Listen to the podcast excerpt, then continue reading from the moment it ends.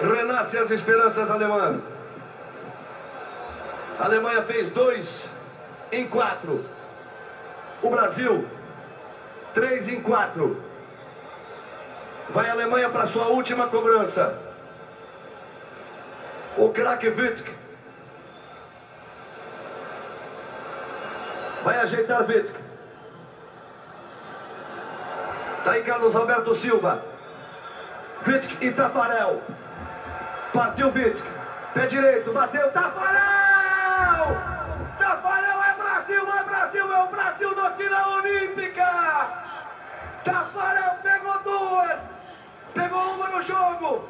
Se desespera Wittke. O Brasil está classificado para jogar a final com a União Soviética. O Brasil na decisão por pênaltis. Bandeiras brasileiras no Estádio Olímpico em Seul. Festa dos jogadores. Passa a existir um novo herói no futebol brasileiro e ele se chama Tafarel. A infância em meados dos anos 90 foi especial para quem era apaixonado por futebol. Não nos faltavam craques Todo grande time tem seu nome para lembrar. Jogadores dos estilos mais diversos fizeram história e lendas como Romário e Ronaldo viveram o seu auge no esporte. Mas há um nome que é capaz de unir toda a torcida brasileira a seu favor. O herói que salvou uma geração, mesmo sem receber todos os louros da fama por isso. O homem que teve frieza quando mais precisamos, que atendeu o chamado da nação brasileira através da narração de Galvão Bueno e trouxe o Tetra para casa. Começa agora o Na Bola Boa, Sai que é sua, Tafarel. Tafarel!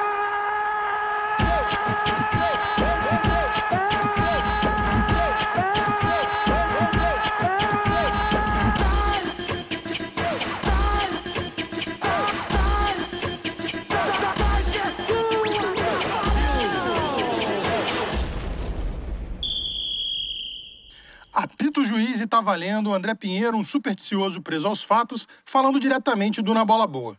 Nesse episódio, nós vamos falar de Cláudio André Mergem Tafarel. É, tem até que dar uma respirada para falar desse episódio, e só quem era criança em 1994 saberá do que eu estou falando. Arrisco a dizer que Tafarel foi o goleiro mais amado do Brasil. E quem ousa não gostar dele, nem gente é. E eu duvido que, quando moleque, você jogar uma pelada no gol ou brincando de pular na piscina, nunca tenha imitado o gesto dessa lenda e gritado a plenos pulmões: Sai que é sua, Tafarel! Eu comecei praticamente jogando na várzea. Eu jogava mais vôlei. Eu era um jogador de vôlei, porque é época do colégio, então eu jogava muito vôlei. Mas o sonho era ser um jogador de futebol, né? Então eu comecei assim. Quando tinha possibilidade, jogava futebol, mas diariamente era o vôlei o meu esporte, né? Até que surgiu um, o prefeito da cidade lá de Criciúmal, disse, bom, vou fazer um teste no Internacional. Dois anos antes eu fiz teste no Grêmio e fui reprovado não tinha condições, eu fui fazer um teste muito técnico, uh, cai para o lado, cai para o outro, e eu não tinha, não tinha base nenhuma, não tinha técnico, até o treinador disse, tu não tem condições, eu não tenho mesmo, esses caras estão bem melhores que eu, né? Aí voltei até que chegou esse prefeito e disse, agora eu vou levar para o Internacional, que é o meu clube, e lá tu vai passar. E aí fiz um teste totalmente diferente, que me botaram no gol, começaram a chutar. Eu acho que eu tinha um pouco de agilidade, um pouco de reflexo, negócio do vôlei, o tempo da bola. Então eu comecei a defender os caras. É, eu acho que ele tem condições, né? Vamos dar uma chance para ele. Aí me falaram para me apresentar em fevereiro, me apresentei e aí comecei. É, o início dessa grande história no Esporte Clube Internacional e que quase foi parar no Grêmio e ainda teve interferência do vôlei mostra como grandes craques não conseguem fugir do seu destino. O Tafarel é cria das categorias de base do Colorado, clube que ficou de 1985 até meados dos anos 90. Foi um dos melhores do time nesse período, o que lhe garantiu convocações para a seleção brasileira. Na sua primeira grande competição, foi destaque do time que ficou com a prata em Seul. Inclusive, temos até um episódio contando essa jornada, a Prata Amarga de 88. Pode procurar aí. Nesses Jogos Olímpicos, Tafarel já mostrou que seria o goleiro do Brasil nos próximos anos. Fechou o gol contra a Alemanha na semifinal, defendendo três cobranças uma no tempo normal e duas na disputa de pênaltis. Ali começava a nascer a lenda. Depois disso veio a fatídica Copa de 1990, uma das piores edições do Brasil na competição, mas que fez com que os italianos se interessassem pelo futebol de Tafarel. Ainda no aeroporto, ele foi abordado por empresários do Parma, com um convite para defender o clube. Fiz a Copa de 90, o treinador do Parma foi para Torino para assistir eu jogar. Terminou a Copa, chegou um empresário no aeroporto e disse: Quer vir jogar na Itália? Eu disse: Pô, um goleiro brasileiro vir jogar na Itália. Então, tá brincando comigo, né? Não levei a sério. Com a camisa do Parma, Tafarel mostrou que não era apenas mais uma promessa e que se tornaria um dos maiores do mundo nessa posição. Na primeira passagem pelo clube italiano, Tafarel jogou de 1990 até 1993 e ganhou dois títulos: a Copa da Itália de 91-92 e a Recopa Europeia de 1993. Bom, sua estreia no time foi na temporada 90-91, quando ele jogou todas as partidas do campeonato italiano, feito que ele repetiu na temporada seguinte. Já em 1993, por conta de umas mudanças nas regras para jogadores estrangeiros, ele foi emprestado ao Redina e mais uma vez se destacou.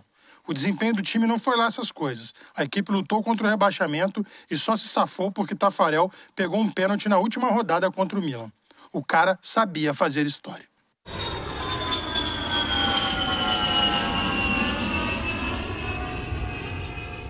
Depois da passagem pelo futebol europeu, Tafarel voltou ao Brasil para jogar no Atlético Mineiro. Chegou em Belo Horizonte com direito a desfile em carro de bombeiros e carreata por toda a cidade. A passagem deixou seu nome na história do clube. Levou o Campeonato Mineiro de 1995 e a Copa Comebol de 1997. Bom, como foi essa história, ele mesmo vai nos contar. Foi uma festa grande. Quando eu me apresentei em Minas, em Belo Horizonte, não imagina a festa que esse pessoal fez para mim. Pô, tava seis meses sem jogar. O pessoal disse assim, um jornalista me fez a pergunta, quanto tempo para te entrar em forma aí? Disse, me dá uma semana, cara, com, esse, com, esse, é, com essa recepção, com esse carinho aqui, eu, já, eu, eu tô pronto agora, né? Foi muito, uma passagem ótima lá, passagem ótima. Sim, muitos problemas, o Atlético vinha, não tinha um sem treinamento, dificuldade financeira, atraso nos salários, era uma outra realidade. Eu era capitão, então eu me desgastei bastante, briguei com o torcedor, fiz, tive uma agressão lá com, com, um jogador da Caldense. Foram momentos assim, olha, altos e baixos, muita tensão, mas é uma intensidade grande que aquilo ali eu guardo muito carinho. carinho. Foram quase 200 jogos defendendo a meta do Galo, onde ficou por cerca de quatro anos até as vésperas da Copa de 1998, quando retornou para a Europa para jogar pelo Galatasaray da Turquia. E na equipe turca ele foi decisivo mais uma vez. Ardi sağ kanat Parla onun ortası Tafarel bravo Tafarel! Tafarel Tafarel Tafarel! Tafarel Tafarel Tafarel! Sen böyle bir kurtarışın arkasından penaltılarda da duracaksın o kalede Tafarel ve sakatlık geçiriyor Tafarel. İşte pozisyon tekrar ekranlarınızda. Parla'nın ortası ve Tafarel Eu não entendo nada de turco, mas pela animação do narrador dá para vocês entenderem o que foi a defesa de Tafarel em uma cabeçada de Thierry Henry pela final da Copa da UEFA de 2000 contra o Arsenal. O Galatasaray foi campeão nos pênaltis depois que Tafarel fechou o gol no tempo normal. Essa aí foi só uma das defesas que ele fez. Bom, e com essa conquista o time foi disputar a Supercopa Europeia contra o Real Madrid, que havia ganhado a Champions League daquele ano. Prepara o lenço, Enzo, que com o Tafarel no gol, o Galatasaray atropelou o Real e levou mais uma taça. Nessa temporada, por sinal, o time levantou o caneco quatro vezes, um recorde no país. Campeão turco, campeão da Copa da Turquia, da Copa da UEFA e da Supercopa Europeia. Depois da passagem marcante no Galatasaray, ainda teve mais uma temporada pela Parma. E mais um título. A Copa da Itália de 2002, vencida contra a Juventus, com mais uma grande atuação do nosso arqueiro. Pronto. Agora que contei toda a sua jornada pelos clubes, vou fazer vocês chorarem de emoção, lembrando do nosso Tafarel com a camisa que ele melhor vestiu, a da seleção brasileira. Uma relação de amor que até teve seus momentos de ódio, mas que certamente está marcada no coração de cada um. Depois do fiasco da Copa de 90, muitos desconfiavam que ele não era o nome certo para estar naquele grupo e até mesmo ser o titular. Mas Tafarel honrou a confiança de Parreira e toda a comissão técnica para fechar o gol naquela Copa.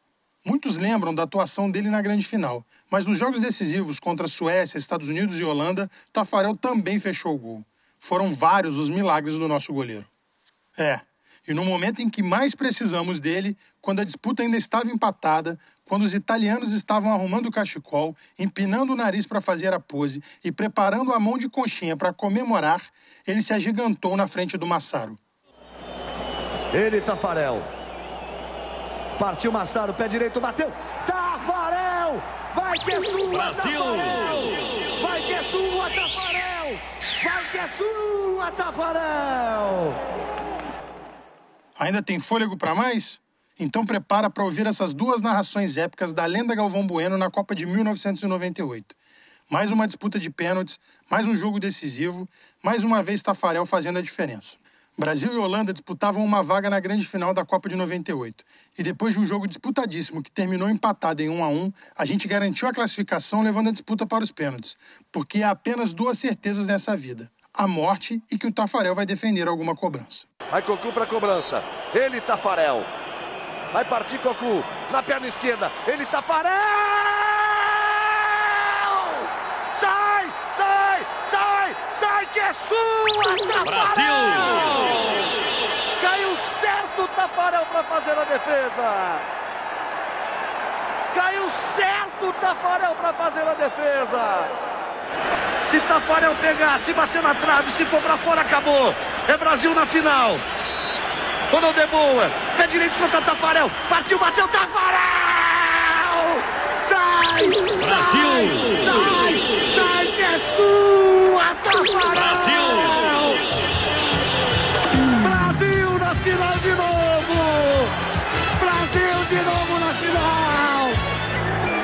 é sua, Tafarel! Duas vezes Cláudio Tafarel! Duas defesas maravilhosas de Tafarel! É o Brasil na final de novo! É, você salvou uma geração, Tafarel. Você fez o sonho do Tetra realidade. Você honrou a nossa camisa e fez o país inteiro feliz. Muito obrigado é pouco, mas é a única coisa que eu consigo dizer nesse momento. Valeu, Tafarel.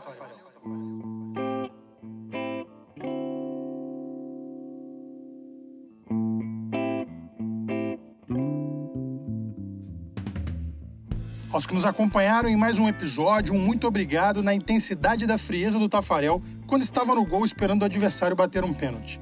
E só reforçando para ninguém esquecer e já ir direto pro celular começar a seguir o nosso podcast também nas redes sociais, pô. Estamos no famigerado Instagram, arroba na bola boa, underline, e no Falastrão Twitter, arroba na bola boa. Toda positividade, cristais enigmáticos, constelações sonoras e criptogramas auditivos são um trabalho do menino Tuntum, também conhecido como Matheus Pinheiro. O som que embala esse momento único do nosso episódio é Dia Maneiro do Lequinho. A dica de filme desse episódio é para deixar o coração quentinho, para lembrar do ano de 1994 e para matar a saudade. Assistam um Máscara com o mestre Jim Carrey. Pronto, moleque. Larga esse podcast e vai ver um filme.